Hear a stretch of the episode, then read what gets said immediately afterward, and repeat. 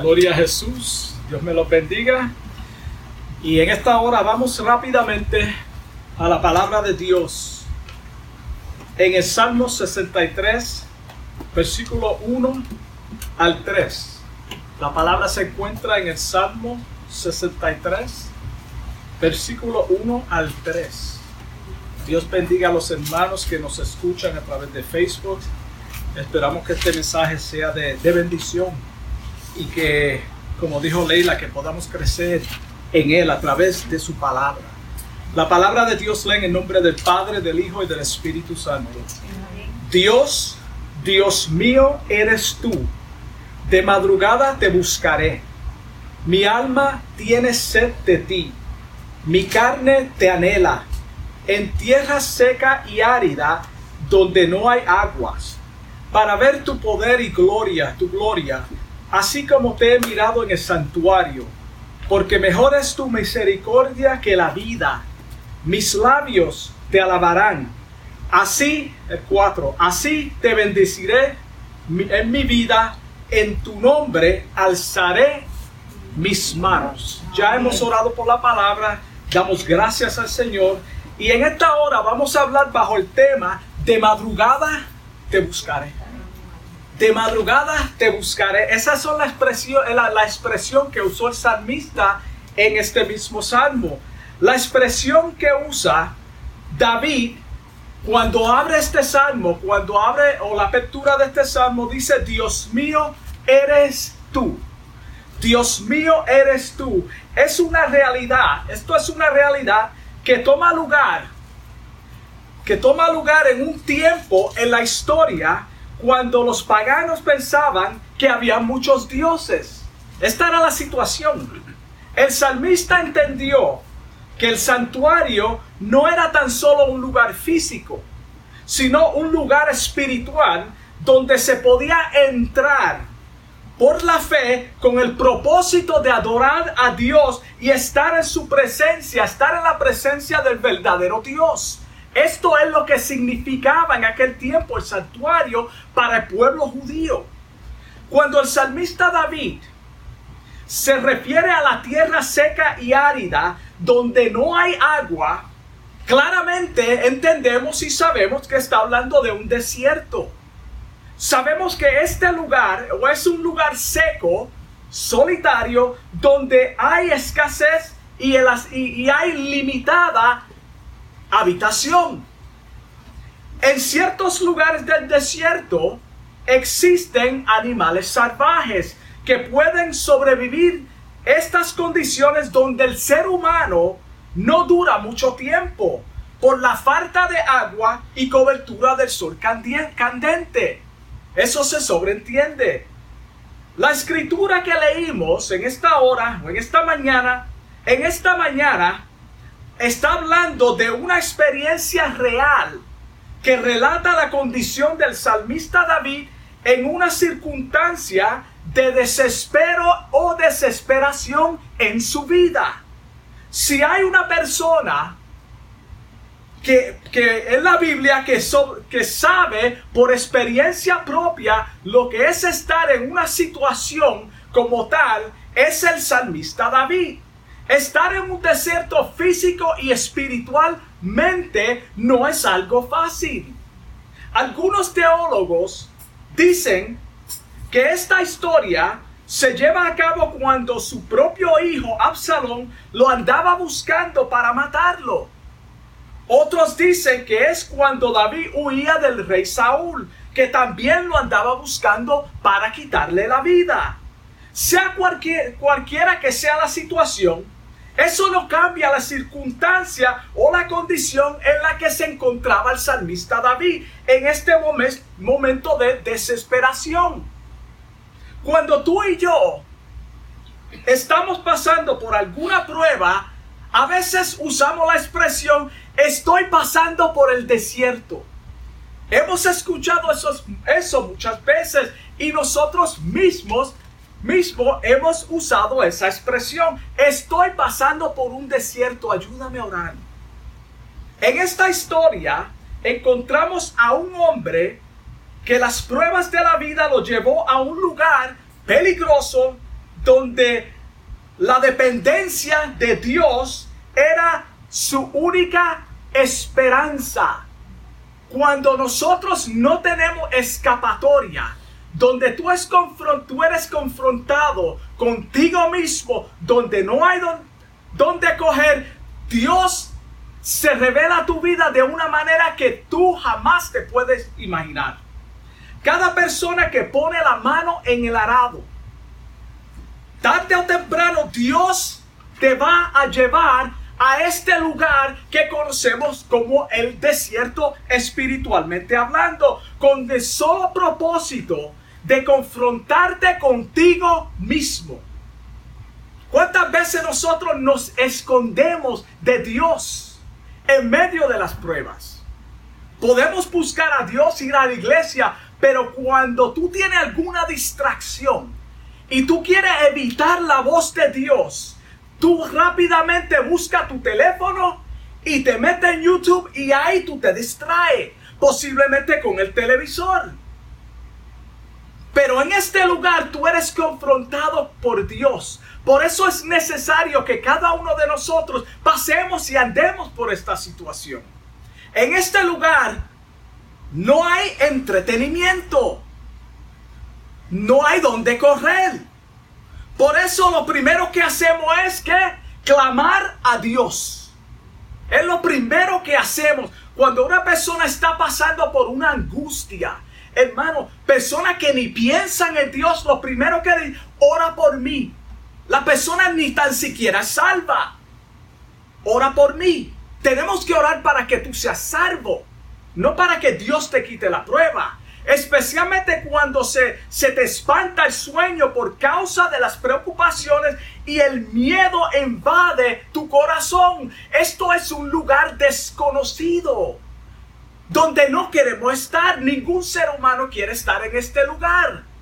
Nuestra única esperanza en medio de esta situación es saber que Él nos guarda en medio de las adversidades. Esa es la esperanza del cristiano, de la persona que ha nacido de nuevo. Salmo 121, 5. Mira cómo lee. Salmo 121, 5 dice, Jehová es tu guardador.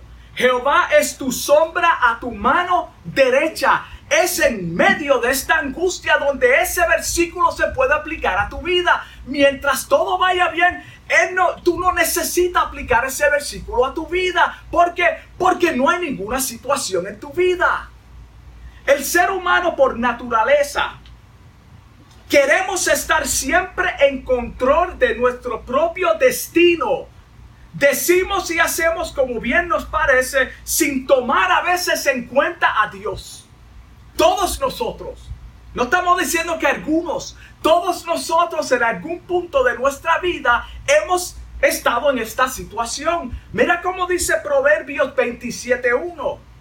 En cuanto a esto, no te jactes del día de mañana, porque no sabéis qué traerá el día de mañana. No sabemos. Santiago 4:13, mira cómo lee. Vamos ahora, los que decís, decís, voy y mañana iremos a tal ciudad. Y estaremos ahí un año. Esto es una persona planificando.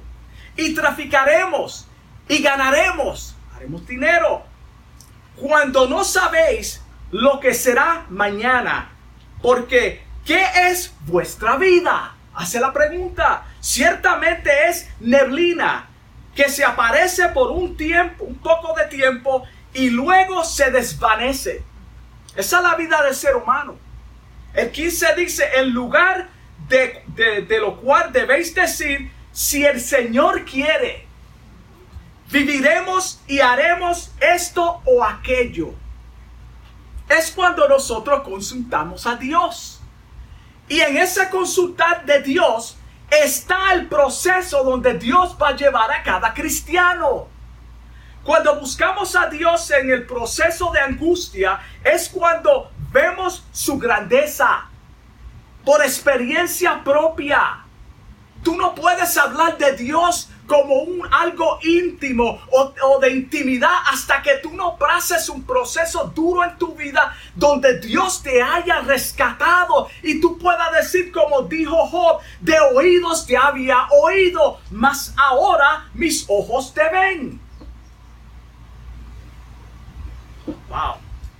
En medio de su angustia, David nos dejó una enseñanza de cómo procesar las pruebas en medio, en momentos difíciles de la vida, no importando cuál sea nuestra situación. Esto es para nuestro ejemplo. Cuando leemos esto, tenemos que entrar en la historia, ver por qué él lo dijo. Él no lo dijo por decirlo, él estaba en una situación difícil en su vida.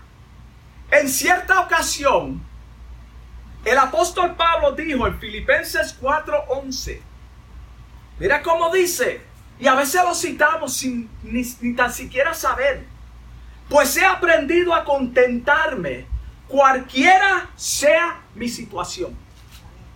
¿Cuántas veces hemos oído eso?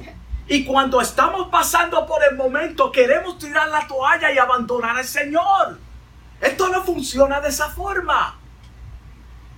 En Primera de, Crónicas, capítulo 16, versículo 11 dice, buscad a Jehová y su poder, buscad a Jehová y su poder, buscad su rostro continuamente, continuamente, en tiempos buenos, en tiempos malos. Cuando la gente te rechace, busca a Dios.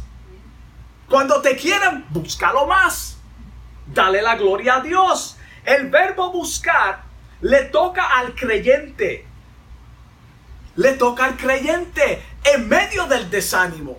Buscar a Jehová en medio del desánimo. Buscar a Jehová cuando tú no sientes orar. Esto no es por sentimientos. Si fuera por sentimientos, hermano, todos nosotros fuéramos un desastre. No pudiéramos representar a Cristo dignamente en la tierra. Porque el poder viene de Jehová. Él es quien nos da la fortaleza. Él es quien te ayuda a caminar en el momento difícil donde tú puedes levantar bandera a Cristo. No podemos quedarnos con los brazos cruzados cuando estemos pasando por situaciones difíciles. No podemos tan solamente decir, hermanos, oren por mí y no hacer nada. Tenemos que buscar. Hay una parte que le cristiano.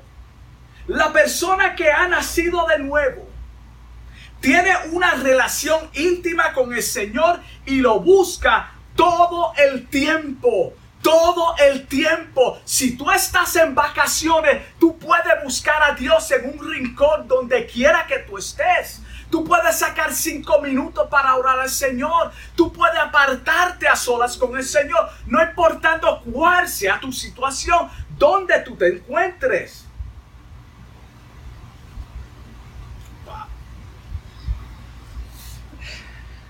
La persona que ha nacido de nuevo entiende que las pruebas y las batallas son necesarias para el crecimiento espiritual. Es necesaria, nosotros debemos de tener eso en mente, sabiendo que cada uno vamos a pasar por momentos difíciles. Hermano, esto es algo inevitable. El Señor mismo lo dice, en el mundo tendréis aflicción, mas confiad, yo he vencido al mundo. Es necesario que a través de muchas pruebas, muchas, muchas pruebas, entremos en el reino de los cielos, en el reino de Dios. Por lo tanto, somos dirigidos por el Espíritu Santo de Dios en medio de las inseguridades que trae esta vida. Somos dirigidos. Mientras el fuego y las llamas se están ardiendo más y más, Dios te está permitiendo pasar por ese fuego, pero Él te está ayudando. Las llamas siguen al diente, el fuego sigue quemando, las pruebas siguen atacándote. El desánimo sigue, hermano, esto no para. Pero en medio de esa situación, Dios está contigo. Él te guiará a través de su Santo Espíritu. Salmo 9:10. Mira cómo dice el Salmo 9, versículo 10. En ti confiarán los que conocen tu nombre. En ti confiarán los que conocen. Cuando tú le dices a una persona, yo te conozco, es porque tú has pasado tiempo con la persona. Muchas personas te ven, yo conozco a fulano de tal, no te conocen nada, hermano. Saben quién tú eres, pero no te conocen. Para tú conocer una persona, tú tienes que haber pasado tiempo con esa persona. Tú tienes que haber compartido con esa persona. Y así es la relación con Cristo y la iglesia. Nosotros tenemos que tener intimidad con Cristo a pesar de las pruebas, hermano. No, no, desamparaste a los que te buscaron. No desamparaste a los que te buscaron. ¿Quiénes son los que buscan a Dios? ¿Quiénes son los que buscan a Dios? Los que le conocen y confían en medio de su angustia y que y guardan su palabra. Los que guardan su palabra son los, los que lo conocen. De oída te había oído mas ahora mis ojos te ven. He pasado por situaciones y he visto tu mano obrar en mi vida. Por tanto, en medio de mi angustia, yo clamé a ti y yo vi como tú me ayudaste. De eso es lo que se trata. Mira cómo dice Juan 14, 15. Juan 14, 15 lee. Si me amáis, guardad mis mandamientos. ¿Cuántas personas dicen, yo amo a Dios? Pero no buscan a Dios. No guardan su palabra. Por tanto, son mentirosos. No lo conocen. Lo peor que podemos hacer cuando estamos atravesando por pruebas es rebelarnos contra el Señor. Esto es lo peor que podemos hacer. Echarle la culpa a Dios. No podemos o no debemos de hacer eso. No permitas que tu corazón se llene de amargura en un momento difícil. Cuando te están atacando, no lo permitas. No permita que el odio entre en tu corazón, aunque te hagan mal. No dejes de orar y congregarte a pesar de las batallas internas o externas que vienen a tu vida diariamente. No, hermano. Tenemos que tener en cuenta a Dios. Se trata de Él. Imagínate por un momento, sal de tu cuerpo y ve a Cristo en tu lugar. Eso es lo que está pasando en este salmo. Salmo 125.1, mira cómo dice. Los que confían en Jehová son como el monte de Sión. Los que confían. Para tú confiar, tú tienes que estar en una situación de dependencia. Ninguna persona no puede confiar si no necesita. Si tú no estás en esa situación donde depende de otro. Los que confían en Jehová son como el monte de Sión, que no se mueve, sino que permanece para siempre. Esto claramente está hablando de estabilidad. La persona que ha nacido de nuevo nunca jamás es movido. ¿Por qué? Porque es como el monte de Sión que es plantado por la palabra de Dios y no sus emociones. El salmista describe en los primeros dos versículos de Salmo 63 su alrededor. ¿Qué es lo primero que nosotros miramos y nos quejamos? De la situación. Me hicieron aquel, aquella, mira cómo es. Y comenzamos a nombrar lo que nos rodea en una forma negativa. Y también él describió el ambiente en que se encontraba. Ya lo vimos. Él es ya un lugar desértico y árido, sin agua. Está desesperado.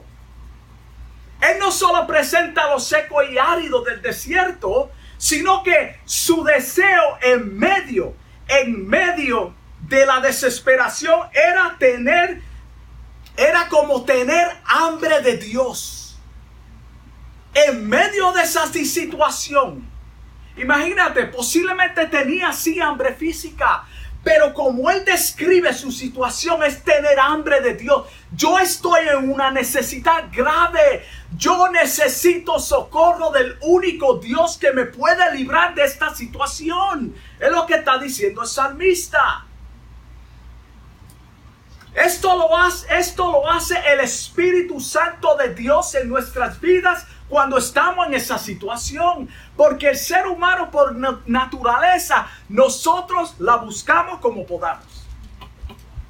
Nos vengamos cuando nos las hacen. Si tengo hambre, voy a buscar comida. Si no estoy trabajando, yo voy a pedir comida.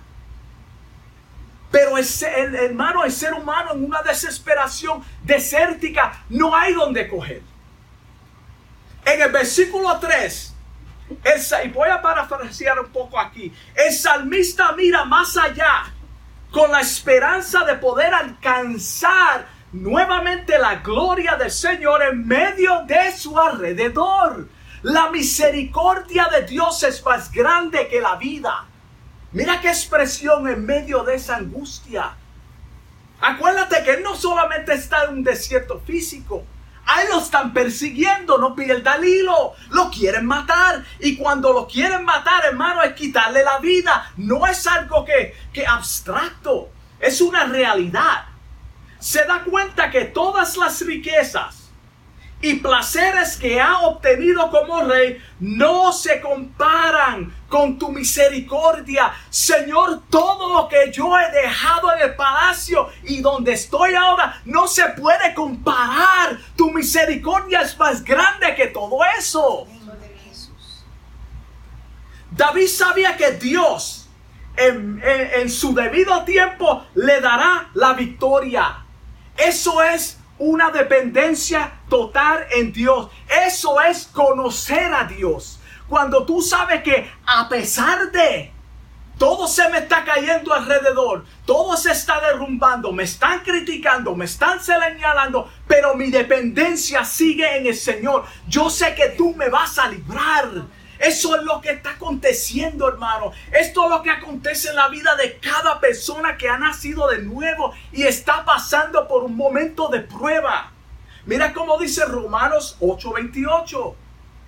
Dice, y sabemos que a los que aman a Dios, volvemos, todas las cosas les ayudan a bien. Todas las cosas. Piense lo peor que le puede pasar a usted. En medio de eso, Dios lo tornará a bien. Dios te dará, dará la salida. Tenemos que aprender a contentarnos en medio del dolor. Es difícil, pero tenemos que aprender a hacerlo. Eso no está en nuestra naturaleza. Santiago 1.2 dice, Hermanos míos, está hablando a creyentes. Tened por sumo gozo cuando os halléis en diversas pruebas. Wow. Yo he dicho aquí varias veces, dile eso a una persona que está pasando por un momento difícil. Hermano, gózate, yo me alegro por ti. Eso no está en nuestro carácter. Este versículo debe inspirarnos a buscar más la presencia de Dios en los sufrimientos en la vida. Esto debe ser de ánimo para cada uno de nosotros. Es decir, todo creyente debe sacar tiempo para orar, no importa cuán roto esté tu corazón por causa de tristeza, de depresión que te han causado. No importa, en medio de ese caos, tú debes sacar tiempo para orar. Si te encuentras en un lugar desértico, aprende a mirar más allá del dolor como lo hizo David. Acuérdate que él brevemente describe su alrededor. Despiértate.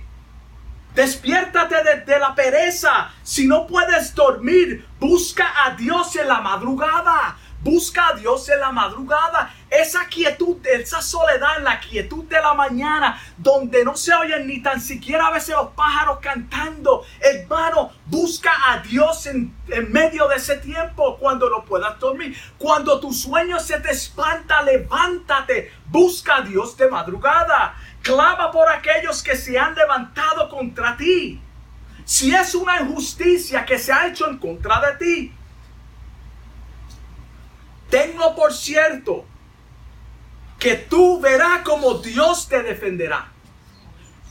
Tenlo por cierto que tú verás como Dios te defenderá, porque se trata de Él.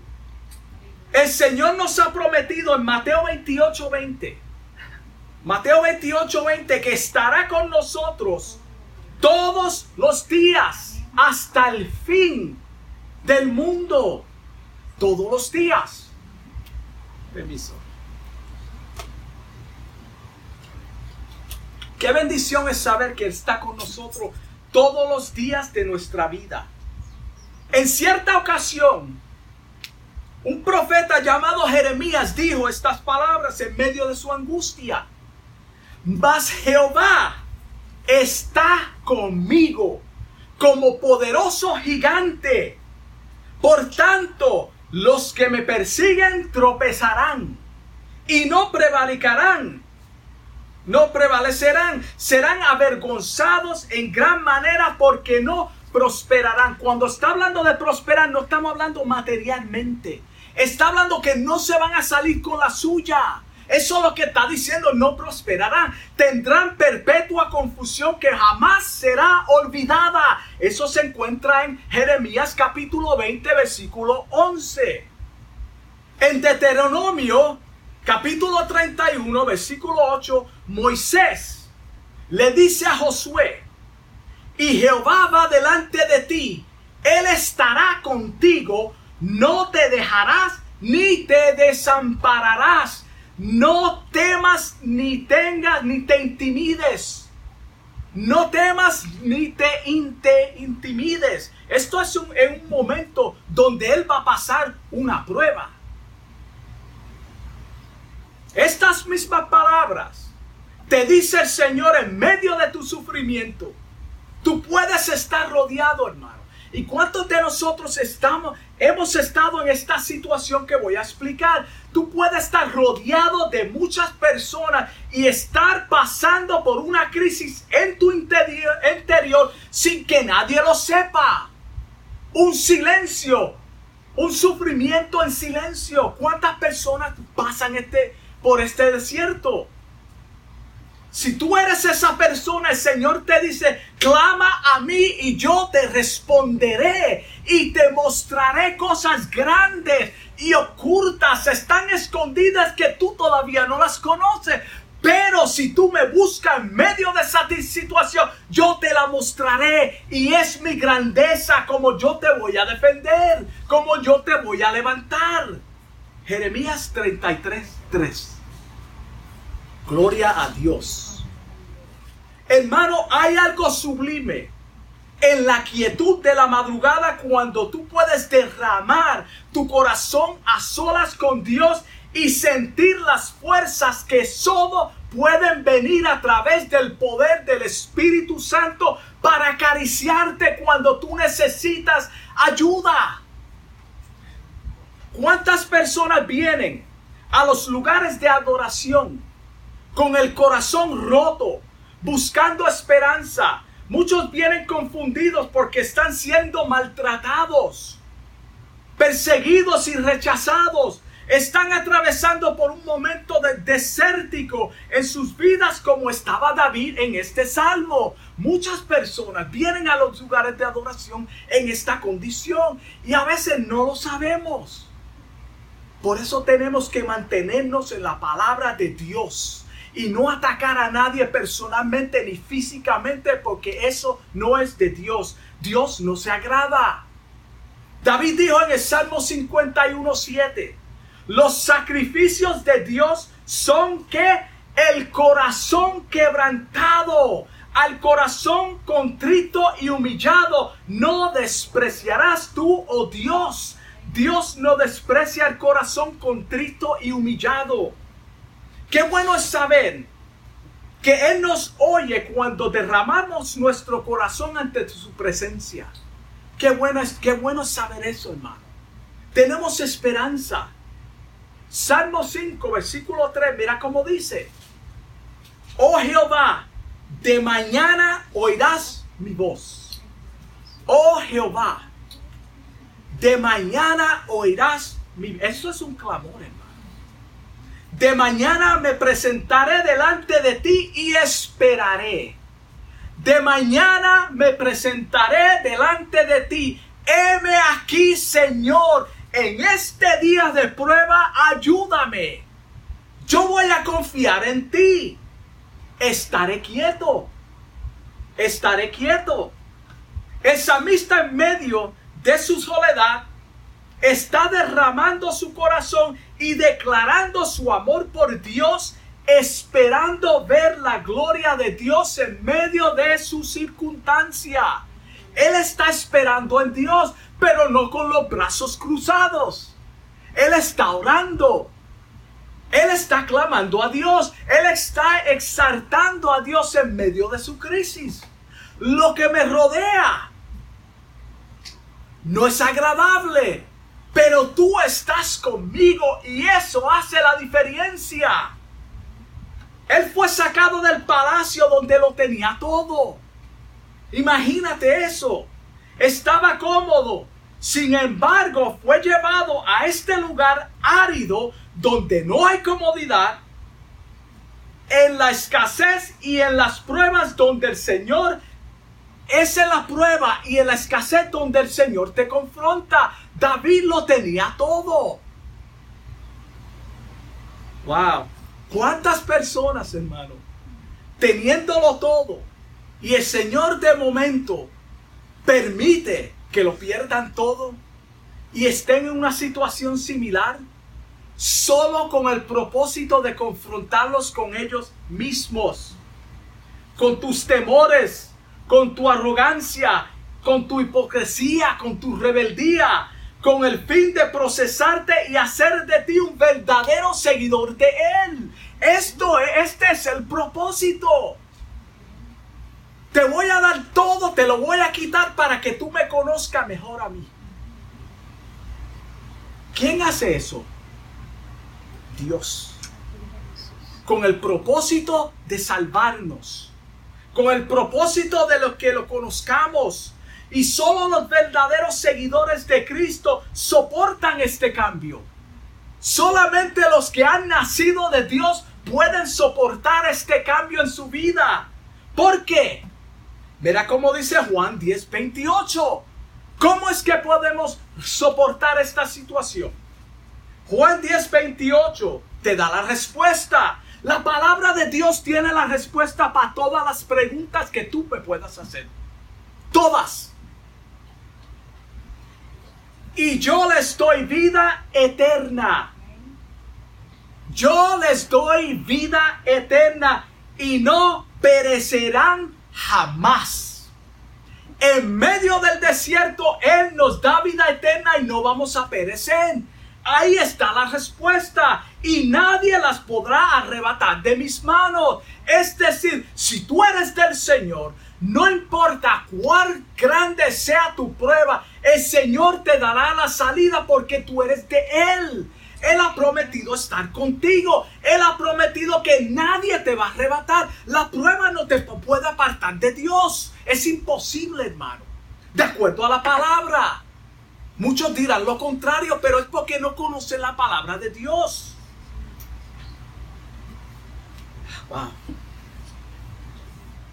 Por eso no debemos de tratar de resistir el proceso de Dios en el cual Él nos está llevando. No podemos o no debemos de resistir ese proceso. Vamos a orar a Dios en medio de la circunstancia. Quédate quieto. Deja que la prueba tome su curso completo en ti. Que termine por completo la prueba en tu vida. Aunque te incomodes. Yo me imagino yo me imagino que el Señor, entre más nos incomodamos, más nos quita. Porque es más dependencia de Él. Y si nosotros somos de Él, vamos a resistir hasta el fin. Y cuando estemos en el fin, vamos a mirar para atrás y ver que es Él quien nos cargaba. No era, no era por tus fuerzas. El libro de Santiago, capítulo 1, versículo 2 dice, hermanos míos, otra vez a cristianos, Tened por sumo gozo cuando os halléis en diversas pruebas, sabiendo, sabiendo hermano. En otras palabras, hay un propósito que tú debes de saber.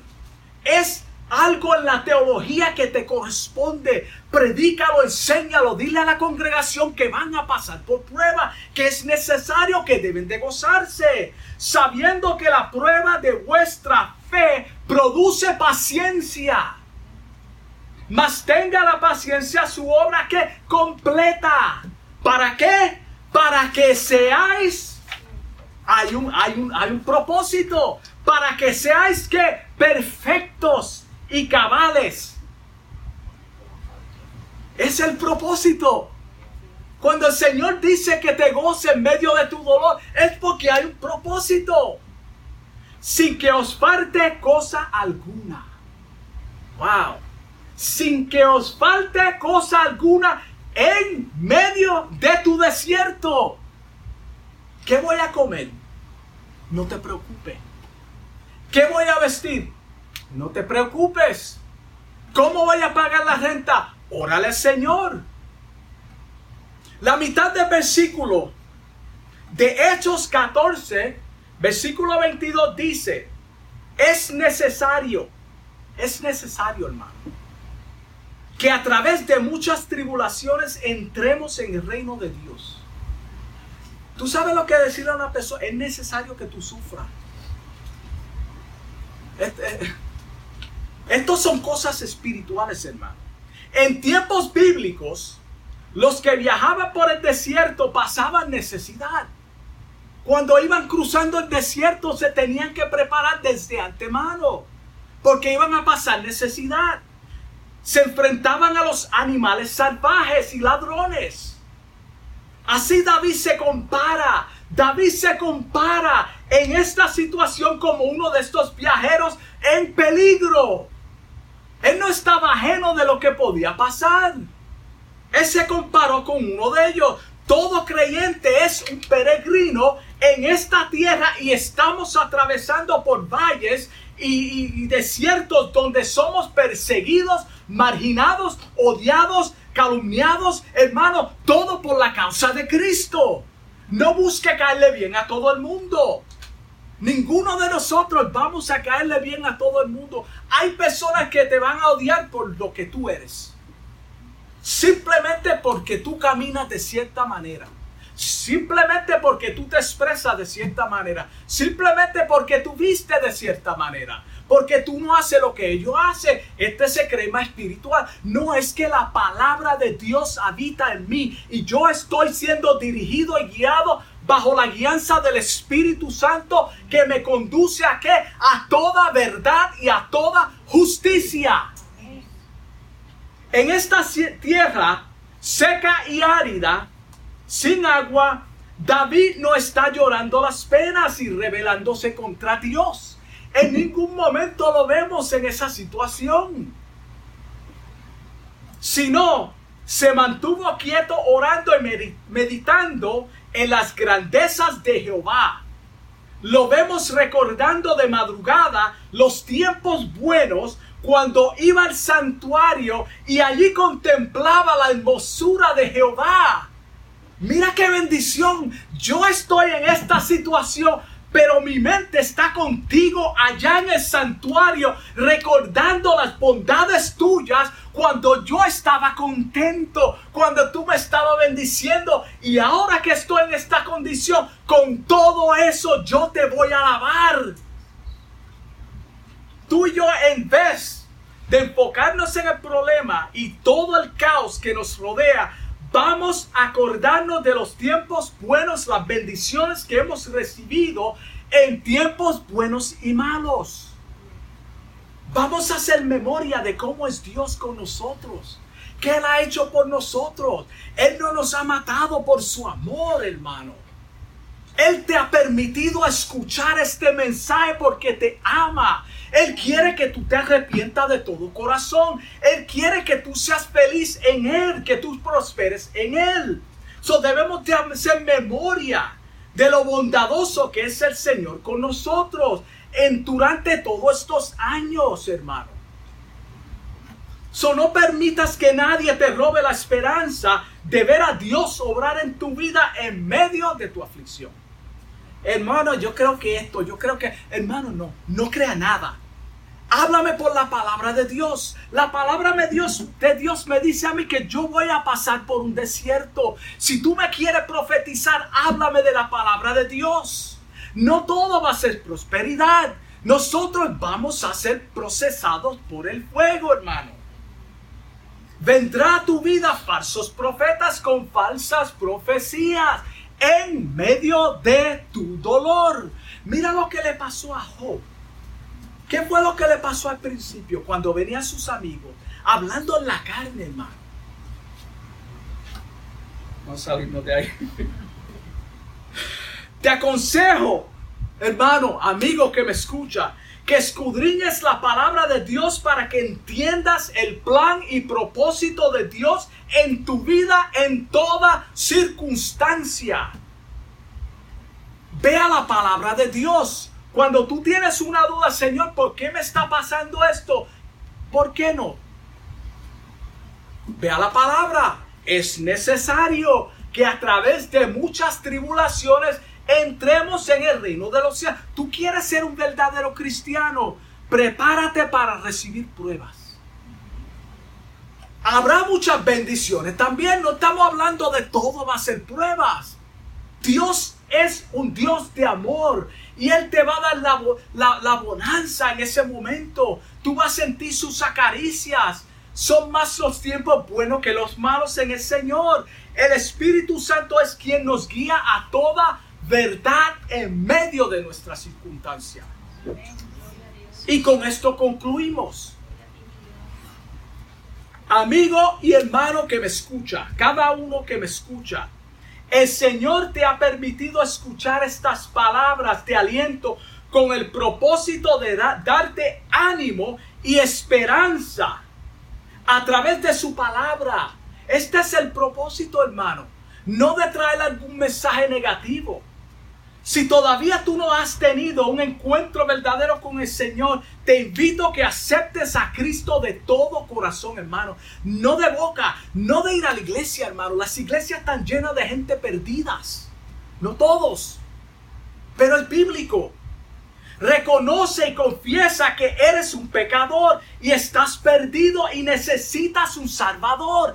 Cuando tú puedes reconocer tu estado pecaminoso, entonces el Espíritu Santo puede obrar en tu vida porque conoce que tú no puedes, que estás perdido. Pídele que entre en tu corazón y te llene con el Espíritu Santo. ¿Para? Para que puedas ser salvo. Y a los hermanos que me escuchan, si en este momento tú eres, tú estás pasando por un momento desértico en tu vida, ese momento de angustia donde tú no hayas donde coger, te puedo decir que algún día saldrá hecho una persona madura en la fe. Tú vas a salir fuerte a través eh, después de esta prueba. El apóstol Pablo dice en 2 de Corintios 4:17, porque esta leve tribulación momentánea, hermano. Nada dura para siempre.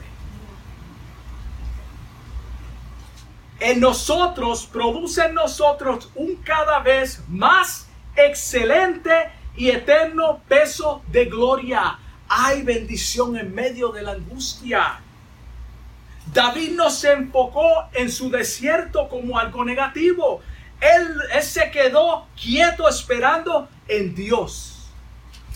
Él se quedó esperando en Dios, lo buscó de madrugada. Haz tú lo mismo.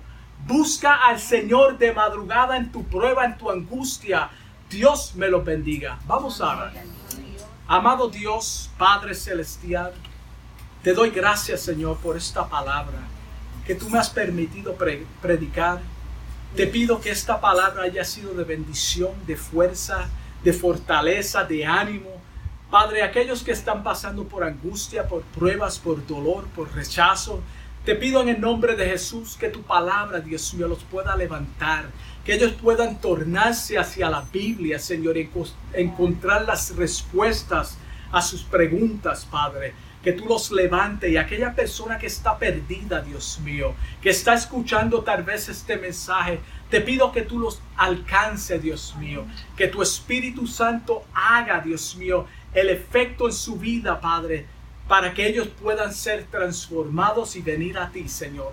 Te doy gracias en el nombre de Jesús y te pido por estos hermanos aquí presentes, Señor, que tú los bendiga, que tú los guardes durante el resto de este día, Dios mío. En el nombre de Jesús te doy gracias. Amén. Dios los bendiga.